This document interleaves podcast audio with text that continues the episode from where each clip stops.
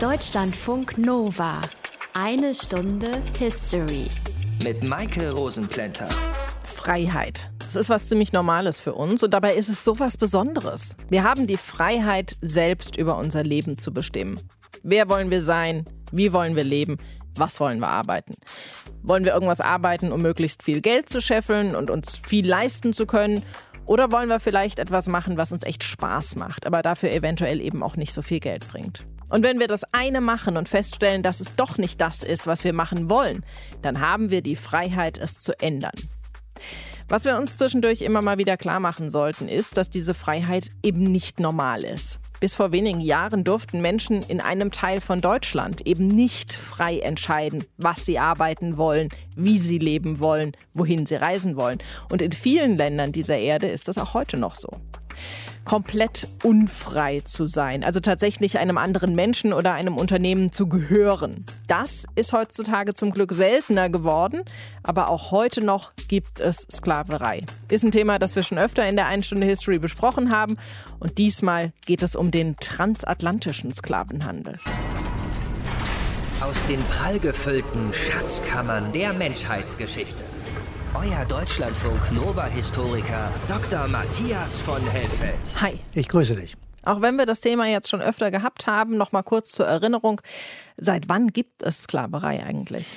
Naja, das kommt so ein bisschen drauf an, wie man es umschreibt oder wie man es nennt oder wie man es definiert, aber eigentlich schon immer. Also die alten Griechen und die alten Römer, das ist ja so unsere Frühzeit, die haben zum Beispiel unerwünschte Kinder einfach mal ausgesetzt und sich dann sich selbst überlassen. Und das kann man sich ja vorstellen, endete oft in Sklavenarbeit, in Prostitution und so weiter. Wurden Kriege geführt, dann wurden die gefangen genommenen Soldaten des Gegners eben als Sklaven nach Hause gebracht und, das gibt sehr viele Berichte darüber, Seeräuber betrieben in der Antike einen geradezu schwunghaften Handel mit Menschen. Ja, Seeräuber, darüber habe ich meine Abschlussarbeit an der Uni geschrieben. Da gab es ja auch regelrechte Märkte für den Sklavenhandel. Ja, die gab es. Ich habe mal ein paar rausgefunden. Im 7. Jahrhundert vor Christus, ja, auf Chios, das ist eine kleine griechische Insel, da gab es so etwas. Später gab es das auch in Athen, in Heraklion auf Kreta oder in Korinth. Manchmal wurden mehr als 1000 Sklaven Sklaven pro Tag verhökert, sage ich jetzt mal. Die Preise variierten, aber sie waren auf jeden Fall um ein Vielfaches höher als der Preis für ein Schaf oder für ein Rind. Und für welche Arbeiten wurden diese Sklaven dann eingesetzt? Naja, das war natürlich abhängig vom jeweiligen Entwicklungsstand des Landes oder der Stadt oder der Gegend, in der sie verschleppt waren. Agrarwirtschaft war natürlich ein großes Thema. Dann gab es Steinbrüche und Töpfereien. Also allgemeiner würden wir heute sagen, auf dem Bau. Und dann gab es natürlich sehr viel Arbeit in Haushalten und zur Unterhaltung. In den Amphitheatern war das dann? Ja, zum Beispiel Gladiatoren, äh, da haben wir auch schon drüber geredet. Spartacus ist so einer gewesen. Da gab es Artisten und Schauspieler.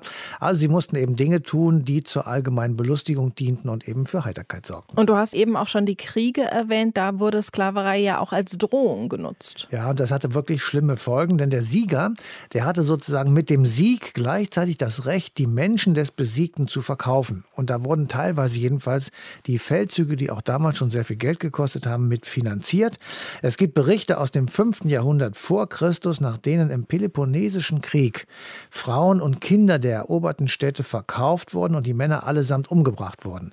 So, und Alexander der Große, über den haben wir auch schon mal berichtet, der hat 335 vor Christus Theben unterworfen. 6000 Einwohner wurden getötet, 30.000 wurden in die Sklaverei gebracht. Und dafür bekam Alexander 440 Silbertalente als Erlös. Und ich habe jetzt mal etwas gemacht, was man eigentlich nicht machen soll, nämlich den direkten Vergleich zu heute. Ein Talent, das sind 25,8 Kilogramm Silber. Nehmen wir den Preis von heute, irgendwann im Sommer 2020 kommen da etwa 7 Millionen Euro bei raus. Okay, das heißt, Sklaverei war in der griechischen und der römischen Antike im Grunde so ein Teil der staatlichen Ordnung. So kann man das im Prinzip sagen. In Rom zum Beispiel, da liefen sehr viele Sklaven herum und man wusste gar nicht, ob das nun ein Sklave ist oder nicht, weil sie oftmals die gleiche Kleidung trugen wie die Römer. Erfolgreiche Feldherren durch die Zeiten hinweg entloden, in Anführungsstrichen gesagt, ihre Legionäre damit, dass sie in Anführungsstrichen günstig an Sklaven eben aus siegreichen Feldzügen kamen. Von Caesar ist das überliefert. Und Sklaverei, kann man wirklich sagen, war in Rom ökonomisch notwendig und es war damals jedenfalls ein willkommenes Statussymbol. Und diese Sklaven, die wurden dementsprechend dann auch schon zwischen verschiedenen Ländern hin und her transportiert.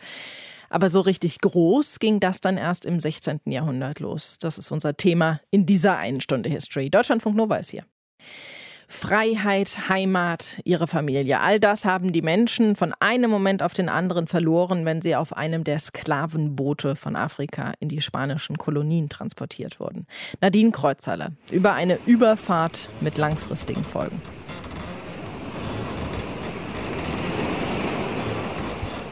Eine Karavelle unterwegs im nordatlantischen Ozean. Das Segelschiff unter spanischer Flagge nimmt Kurs auf die Karibik. Seit Wochen schon ist es auf See. Es kommt von der Westküste Afrikas. An Bord Goldstaub, Perlen, Elfenbein und Sklaven. Was passiert mit uns? Was passiert Wo mit bringen uns? Sie uns hin? Was haben wir getan? Was haben wir getan? 50 afrikanische Männer hocken dicht an dicht unter Deck. Nackt, an Hals, Hand und Fußgelenken aneinander gekettet. Sie haben kaum Platz und können sich nicht bewegen. Durst. Durst. Bitte. Bitte. Ich krieg keine Ich krieg Luft. keine Luft. Die Männer sind hintereinander gestapelt, wie Löffel, wie Ware. Viele der Gefangenen sind bereits geschwächt. Afrikanische Menschenhändler haben sie gejagt, geschnappt und hunderte von Kilometern zur Küste marschieren lassen, um sie dann den Europäern zu verkaufen. Nun also sind sie hier, mit Kurs auf die neue Welt. Das Ziel ihrer Reise ist Bagnola in der Karibik. So hatte Christoph Kolumbus die Insel 1492 genannt, als er sie entdeckte. Die Insel, die wir heute als Haiti und Dominikanische Republik kennen.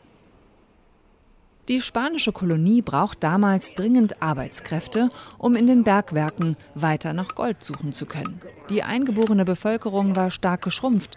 In Kriegen gegen die spanischen Eroberer, durch eingeschleppte Krankheiten und durch die schwere Zwangsarbeit. Der Dominikanermönch Bartolomé de las Casas, früher selbst Soldat und Eroberer, ist entsetzt über die Gräueltaten seiner Landsleute, obwohl auch er anfangs vom System profitiert und indigene Sklaven hat. Die Insel Hispaniola war die erste, auf der die Christen einfielen, und dort begannen sie mit dem großen Metzeln und Morden unter diesen Menschen, und so wurde sie von ihnen zuerst zerstört und entvölkert, und dort fingen die Christen damit an, den Indios ihre Frauen und Kinder zu entreißen, um sich ihrer zu bedienen und sie zu missbrauchen. Von einer Million Ureinwohnern im Jahr 1492 sind 1510 nur noch rund 60.000 übrig. Bartolomé de las Casas spricht sich dafür aus, die Indios durch Arbeitskräfte aus Afrika zu ersetzen. 1510 also segelt das erste Schiff mit 50 schwarzen Sklaven an Bord direkt von Afrika nach Hispaniola, dem heutigen Haiti. Bisher mussten die Schiffe zuerst immer in Spanien oder Portugal anlegen. Und schon acht Jahre später gibt König Karl I. von Spanien die Erlaubnis, 4000 Sklaven aus Afrika direkt über den Atlantik in die neue Welt zu bringen. Der Startschuss für den transatlantischen Sklavenhandel in ganz großem Stil, er ist gefallen. Wurden bisher vielleicht 20, 30, 50 Sklaven auf einmal transportiert, stechen jetzt Schiffe mit Hunderten von Sklaven aus Westafrika an Bord in See. Zucker ist jetzt das ganz große Ding. Europa giert nach dem weißen Gold und überall auf den karibischen Inseln entstehen Zuckerrohrplantagen. 1526 beschwert sich der kongolesische König Afonso I. bei seinem Handelspartner Portugal. Händler schnappen und entführen Tag für Tag Leute aus meinem Volk. Diese Verderbnis und Schlechtigkeit ist so verbreitet, dass unser Land völlig entvölkert wird. Frauen, Kinder, aber vor allem Männer zwischen 15 und 30 werden entführt und verschifft unter unmenschlichen Bedingungen. Die Geschlossenheit des Stauraums, die Hitze des Klimas, dazu die Menge Menschen, die so dicht zusammengepfropft waren, dass man sich kaum umdrehen konnte, all das ließ uns beinahe ersticken. Diese elende Lage wurde noch verschlimmert durch den Druck der schmerzenden Ketten, die nun unerträglich wurden, und durch die Verstopfungen der Notdurftkübel, in die die Kinder oft fielen. Das Schreien der Frauen und das Ächzen der Sterbenden machte das Ganze zu einer Szene des unvorstellbaren Grauens. Viele überleben die Überfahrt nicht. Kranke, Schwache und Tote werden einfach über Bord geworfen. Die 50 Männer aus Westafrika, die 1510 auf der Insel Hispaniola in der Karibik ankommen, waren nicht die ersten Schwarzen dort. Und sie sind bei weitem nicht die letzten. Im Laufe der nächsten Jahrhunderte werden schätzungsweise 11 bis 12 Millionen afrikanische Menschen in die Karibik, nach Brasilien, nach Süd- und nach Nordamerika verschleppt und versklavt. Nadine Kreuzhaler war das aus dem History Team.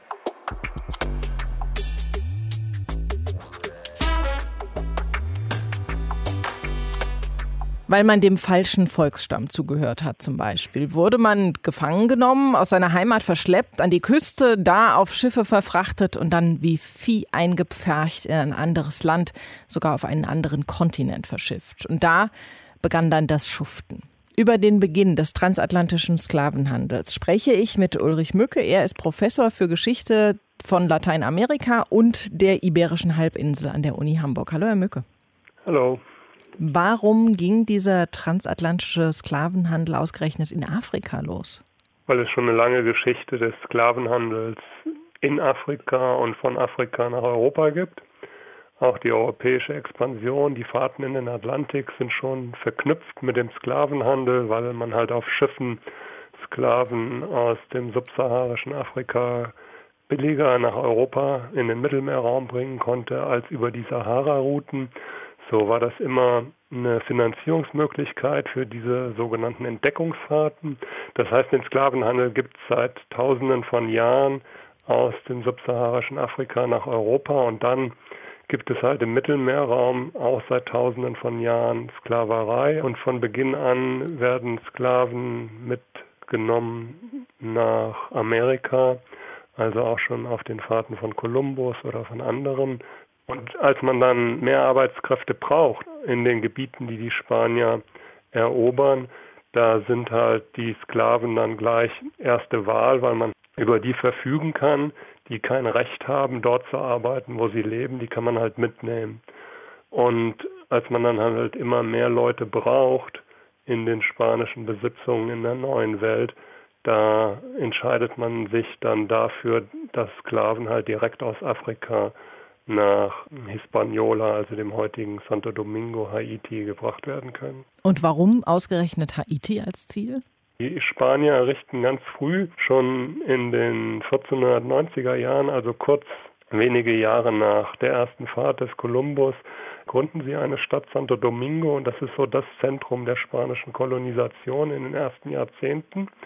Und deshalb ist es klar, dass dort der Arbeitskräftebedarf besonders hoch wird. Denn überall, wo die Spanier hinkommen, sterben die Einheimischen aufgrund der eingeschleppten Krankheiten. Und überall, wo die Spanier hinkommen, brauchen sie Menschen, die für sie arbeiten. Die kommen ja nicht in großer Zahl, sondern nur ganz wenige Spanier kommen und bleiben. Das heißt, sie brauchen Arbeitskräfte. Aber für welche Arbeiten in Haiti wurden diese Sklaven denn dann gebraucht? Die Sklaven werden anfänglich für alle Arbeiten gebraucht, aber später kann man sagen, dass es vor allem Zucker und an zweiter Stelle Tabak und Baumwolle sind, die die Arbeitskraft in so hohem Maße erfordert. Weil wir haben ja im 16. Jahrhundert kommen vielleicht 200.000 Sklaven nach Amerika, also in alle Gebiete im 17. Jahrhundert eine Million, aber im 18. Jahrhundert sind es über fünf Millionen Menschen, die lebend ankommen, also vielleicht sechs Millionen Menschen, die verschleppt werden. Das heißt, diese Millionenzahlen, die kann man nur erklären mit der Exportlandwirtschaft, die dann in der Karibik, in Brasilien und dann später im 18. und 19. Jahrhundert auch in den USA aufgebaut werden. Was unterscheidet denn dann Vertragsarbeiter von Sklaven? Ja, das ist ein Problem, das im Grunde genommen erst im Blick auf die Sklaverei entsteht, dass man so einen radikalen Unterschied macht zwischen Sklaven und Nichtsklaven. Tatsächlich sind die Übergänge zwischen Vertragsarbeitern und Sklaven fließend. Und wir sollten uns nicht der Illusion hingeben, dass die Sklaverei das per se Schlechte war und alles, was nicht Sklaverei ist, ist gut. Dadurch schaffen wir uns nämlich einen Blick in die Vergangenheit, indem wir immer sagen können, ja, wir haben die Sklaverei abgeschafft, deshalb ist es heute besser. Tatsächlich ist aber Freiheit und Unfreiheit nur ein gradueller Unterschied. Das heißt, man ist mehr oder weniger frei oder unfrei. Und so ist das eben auch mit der Sklaverei und der Vertragsarbeit. Es hat sicherlich Sklaven gegeben, denen es besser ging als Vertragsarbeiter und es hat Vertragsarbeiter gegeben, die gerne gewissermaßen mit Sklaven getauscht haben. Man kann das nicht so generell sagen und wir sollten uns vielleicht davon verabschieden, dass wir das in so Kategorien packen, sondern konkret danach fragen, wie frei und wie unfrei sind denn soziale Beziehungen, Arbeitsbeziehungen zwischen Menschen. Und dann würde uns es vielleicht auch gelingen, auf die heutige Welt einen anderen Blick zu werfen und uns nicht so immer mit der Beschäftigung des Themas Sklaverei zu beweihräuchern, ne, indem wir sagen, Heute haben wir keine Sklaverei und deshalb ist es heute besser. In vielerlei Hinsicht ist es vielleicht heute gar nicht so viel besser. Ulrich Mücke ist Experte, wenn es um das Thema Sklaverei geht und hat uns von den Anfängen des transatlantischen Sklavenhandels erzählt. Danke Ihnen dafür. Okay, Matthias, gehen wir jetzt noch mal ein Stückchen zurück in der Zeit, um uns dann wieder weiter vorzuarbeiten. Du hattest eben von den Römern und den Griechen erzählt. Danach kamen dann die Germanen, also zumindest in Teilen des ehemaligen Imperium Romanums. Gab es bei denen denn auch Sklaverei? Naja, auch da muss man so ein bisschen eine Definition erstmal vorschalten, sozusagen. Es gab bei ihnen freie, halbfreie und unfreie und so etwas wie Adlige. Den Begriff gab es damals nicht, aber das ist einfacher, damit kann man besser was anfangen. Diese Adligen also, die sorgten für sich indem sie andere für sich arbeiten ließen. Das waren die halbfreien Bauern und Handwerker. Sie gaben einen Teil der Ernte oder ihrer Erträge an eben diese Adligen ab.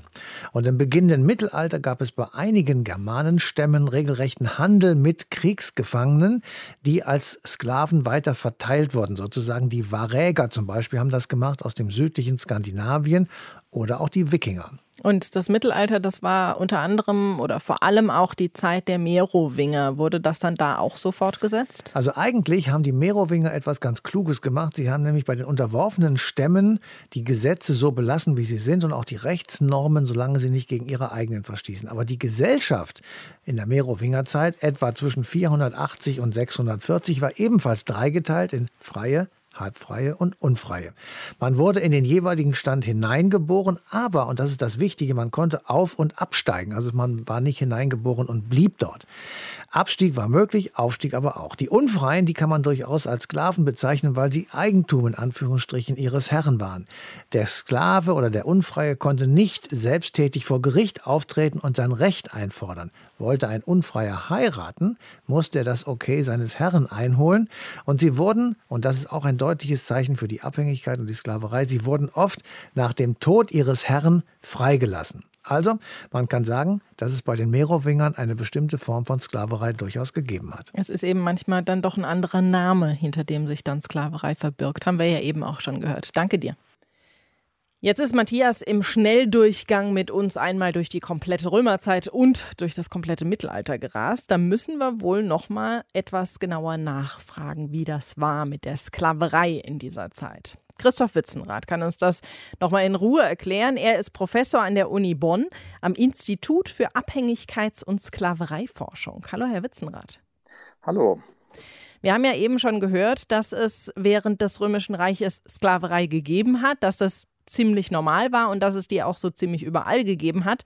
Aber danach war das nicht mehr so eindeutig zu benennen zumindest. Gab es denn weiterhin in Europa nach dem Ende des Römischen Reichs Sklaverei? Ja, es gab den Begriff noch aus dem römischen Recht, den Servus, die Ancilla, aber das wurde ganz unterschiedlich verwendet. Es gab ja keine zentrale Instanz mehr, die das festgelegt hätte. Und dann ging das so weit, dass äh, jeder Herr mit seinem Servus, seiner Ancilla festgelegt hat, welche Dienste sie schuldig waren. Und unter Umständen konnte ein freier Bauer mehr schuldig sein als ein Servus. Freie Bauern haben Sie jetzt genannt. Äh, ein Servus ist wahrscheinlich ein Unfreier. Dann gab es doch die Halbfreien. Das waren ja diese, diese Abstufungen, die es gab. Wurden denn zum Beispiel im Frankenreich Sklaven auch dann als unfreie Landarbeiter eingesetzt? Ja, also ab 800 haben die großen Herren im Frankenreich sich eine neue Strategie ausgedacht. Sie haben Bauern, sowohl freie als auch unfreie, gewisse Rechte gewährt, aber auch von ihnen Dienste und Abgaben gefordert.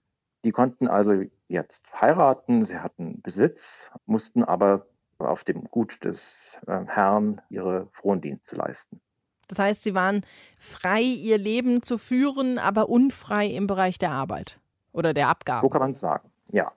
Außerdem gab es andere Quellen äh, von Leibeigenen. Äh, und da ist noch ein Element von Sklaverei vorhanden. Wenn also zum Beispiel Karl der Große oder die Merowinger vor ihm die Sachsen und Slawen bekämpft haben, dann wurden die Kriegsgefangenen an, angesetzt als Leibeigene. Und was mussten die dann machen? Ebenso Dienste leisten.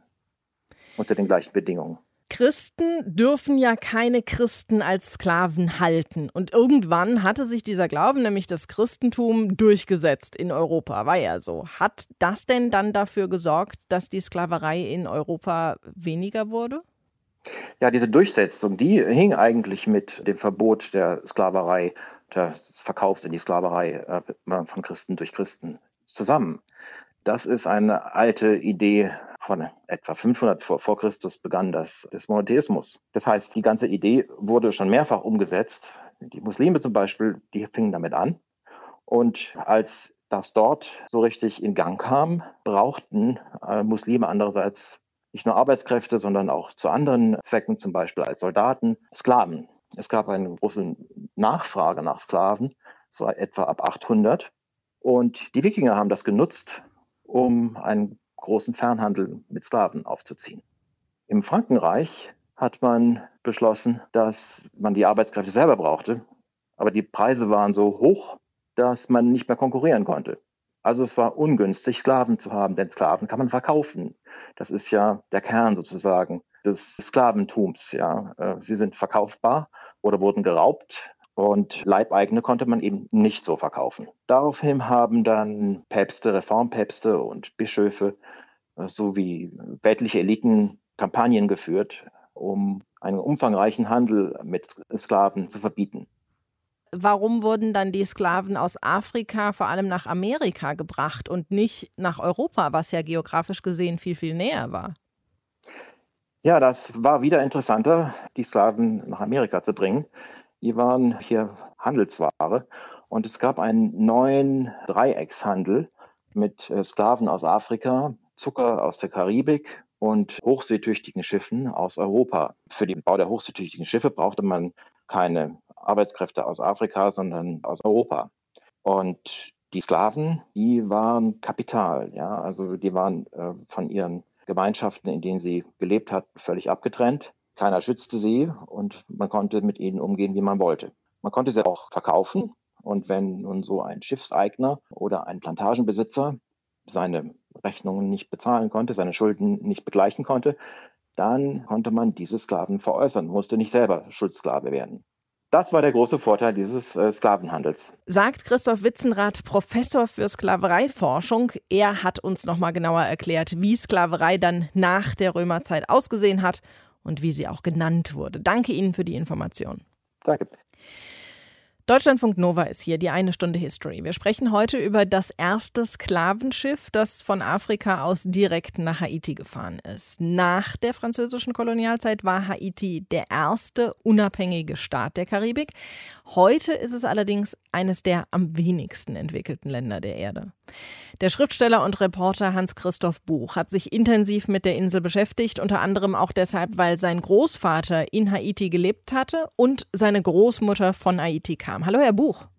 Guten Tag. Wie ist das denn heute auf Haiti? Kann man da die Folgen der Sklaverei noch irgendwo sehen? Ja, die Folgen des Sklavenhandels sieht man.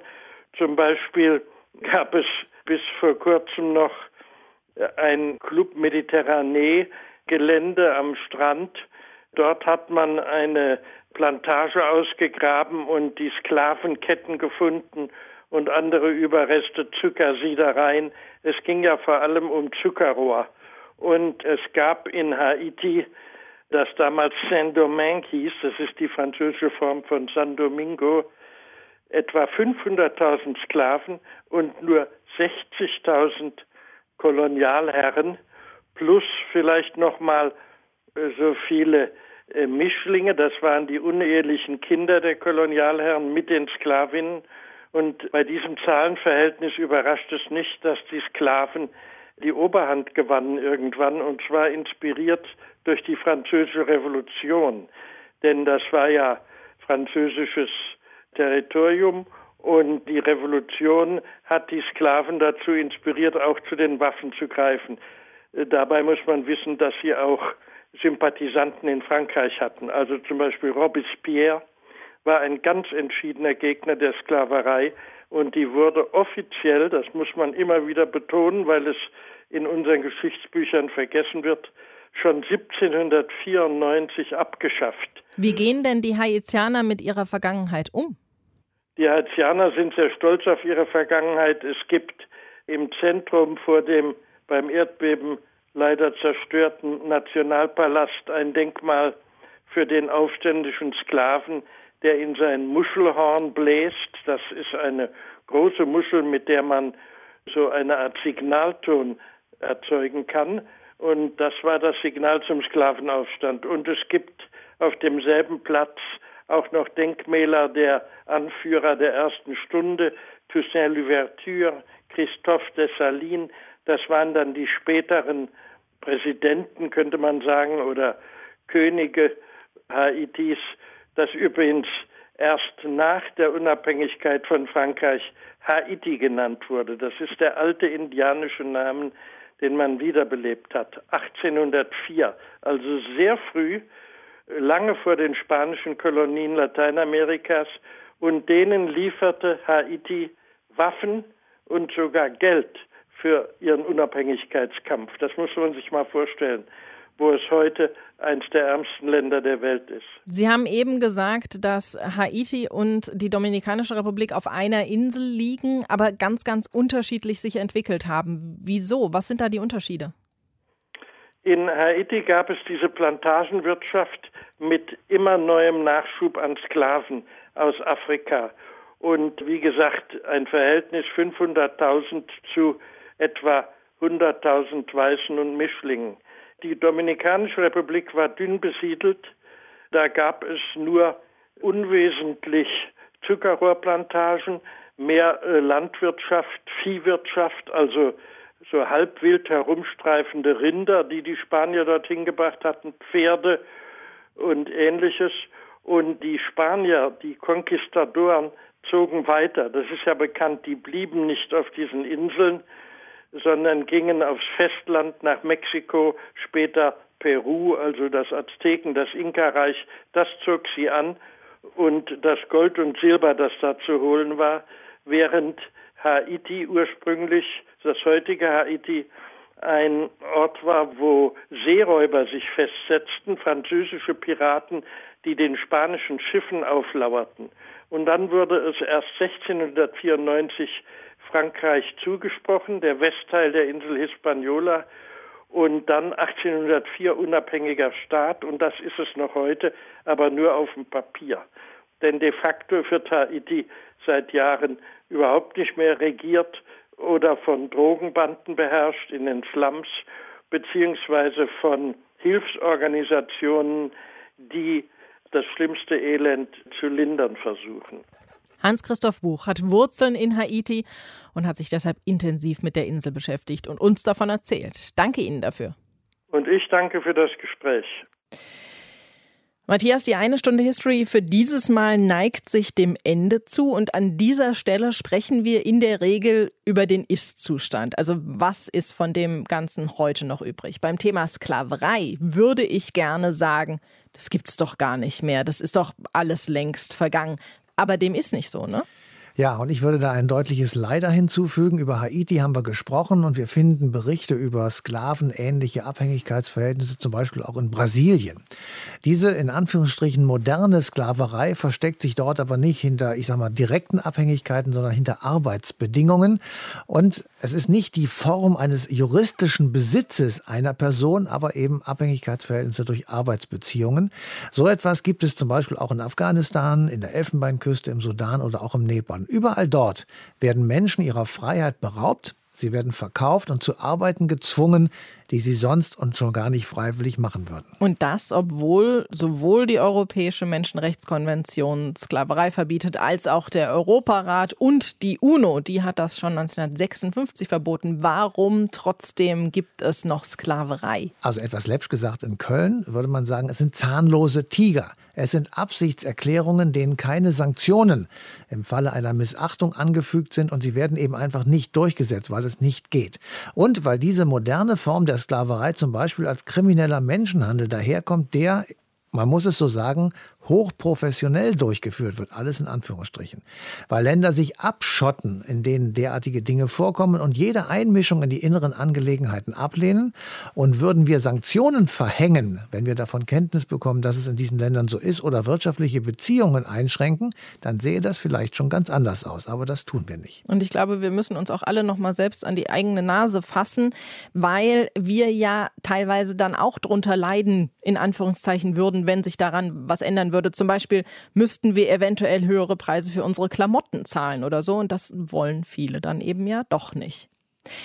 Im Moment hören wir ja wieder viel von dem Sonderstatus Hongkongs und dass die Menschen da auf die Straße gehen, weil sie fürchten, dass China mehr Einfluss bekommt. Dabei ist Hongkong doch Teil von China. Also warum dieser Sonderstatus? Grundlage dafür ist die Pekinger Konvention vom 18. Oktober 1860 und das ist unser Thema in der nächsten eine Stunde History. Bis dahin euch eine schöne Zeit, macht's gut, bye bye. Deutschlandfunk Nova. Eine Stunde History. Jeden Montag um 20 Uhr. Mehr auf deutschlandfunknova.de.